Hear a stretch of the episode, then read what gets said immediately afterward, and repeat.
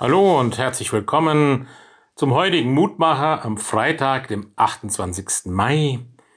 Wir hören auf die Losung aus Micha 7, Vers 9.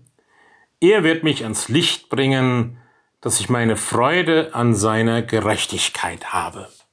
Oder wie es treffend in der alten Übersetzung heißt, dass ich seine Gnade schaue. Ich denke da an eine Situation bei einem Gespräch, die mir noch lange nachging. Da sagte mir jemand, ich gehe nicht so oft in Gottesdienst, aber ich habe auch so meinen Glauben.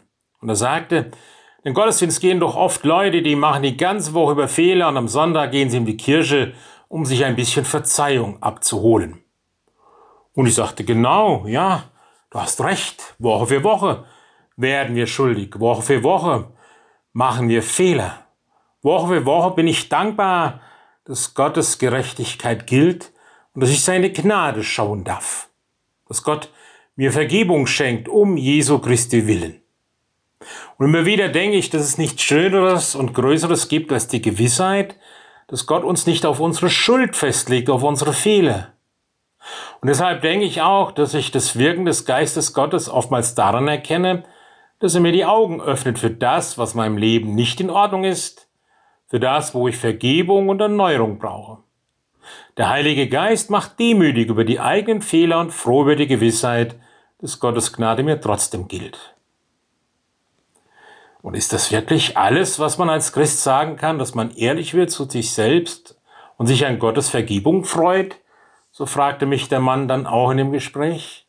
Müsste Glauben auch nicht zu einer Veränderung führen?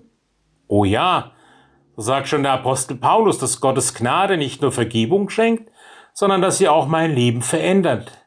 Mein Leben kommt so unter die Leitung des Geistes Gottes.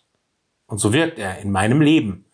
Und so darf ich jeden Tag mit der Bitte beginnen, Vater, präg mich heute durch deinen Heiligen Geist, führe du mich durch diesen Tag, schenke du mir deine Liebe für meine Mitmenschen, lass mich achtsam sein auf die Impulse, die du mir gibst.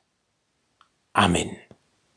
So seien Sie gegrüßt, und unter Gottes Segen heut und morgen und alle Zeit. Ihr Roland Friedrich Pfarrer.